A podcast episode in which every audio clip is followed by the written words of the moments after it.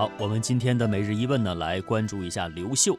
东汉开国皇帝刘秀被后人称为中兴之主，这一切离不开所谓的天人之所辅赞。但是最关键的是，他善于识人用人，拥有一个强有力的团队。随同刘秀打天下的二十八位将领的画像，曾被放在南宫云台，史称云台二十八将。其中排名第一的邓禹，原本是一个普通的书生，游学长安时同刘秀相识。刘秀经略河北，邓禹同他纵论当时的天下大事。首先分析了对手的情况。接着分析了刘秀的情况，最后提出建议：为今之计，莫如延揽英雄，物悦民心，立高祖之业，救万民之命，以功而虑，天下不足定也。一番话被未把未来谋划得明明白白。有人就对邓禹位列云台二十八将之首颇有微词。其实呢，邓禹他主要的贡献不在于战功。而是他的政治远见。刘秀称帝之后，拜邓禹为大司徒，封赞侯，十亿万户。赞侯是当年刘邦给萧何的封号，可见邓禹在刘秀心中的地位。正如后人所评论的：“刘秀视之以为萧何者，以其言足以救大计，其志足以定大业，且非群臣之等宜也。”这一年呢，邓禹才二十四岁。邓禹不光有政治远见，而且慧眼识人。经他推荐的人都皆当其才。云将二云台二十八将当中的吴汉，就是邓禹引荐的。吴汉为人滞后少文，不善言辞，被后任命为大司马，在扫平各路群雄的战争当中立下头功。刘秀不仅识人用人，而且还有大胸怀。朱伟和刘秀。曾经都是刘玄的部下，刘玄杀了刘秀的哥哥，正是听从朱伟等人的建议。后来刘秀攻打洛阳，打了几个月都打不下来，守城的正是朱伟。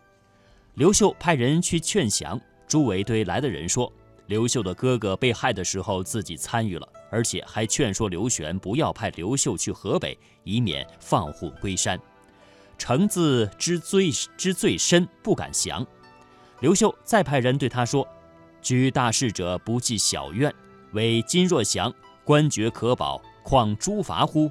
河水在此，无不食言。”最终，朱伟决定放下心里的包袱去投降，被拜为了平敌将军，封扶沟侯，传封累世。刘秀不念旧怨的这一做法呢，对于迅速平定各方的势力起到了很好的示范效应。东汉的中兴不仅复兴了汉室，而且稳定了政局。从西汉历史来看，政局的稳定与否有两个非常关键的因素，一个是功臣，一个是外戚。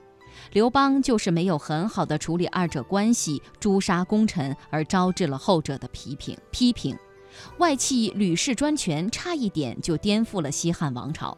在这方面，刘秀没有重蹈覆辙，所以才有了中兴的局面。先看功臣。在各地平定之后，刘秀是大享将士，功臣增邑封侯者达到了三百六十五人。为了防止功臣拥兵自重、干预朝政，刘秀解除了他们的兵权，也不让他们担任行政职务。就文献当中写道：“皆以列侯就地，加位特进，呃，奉朝请，并且给予他们很高的待遇。远方共真干，必先遍赐诸侯。”而太官无虞，故皆保其福禄，无诸前者。那么这在中国历史上呢是罕见的。后来宋太祖赵匡胤杯酒释兵权，学的就是这一招。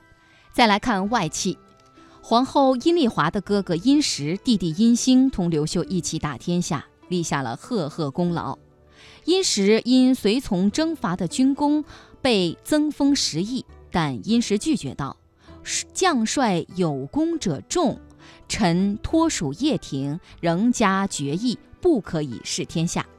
过了几年，刘秀又打算封殷兴为关内侯，大印都放在面前了，殷兴却坚决推辞。他的理由是：外戚若不知进退，就会招来灾祸；富贵有极，人当知足。后来两人都以舅舅的身份辅导太子，但能做到严格己自律，不干预朝政，是以世称其中。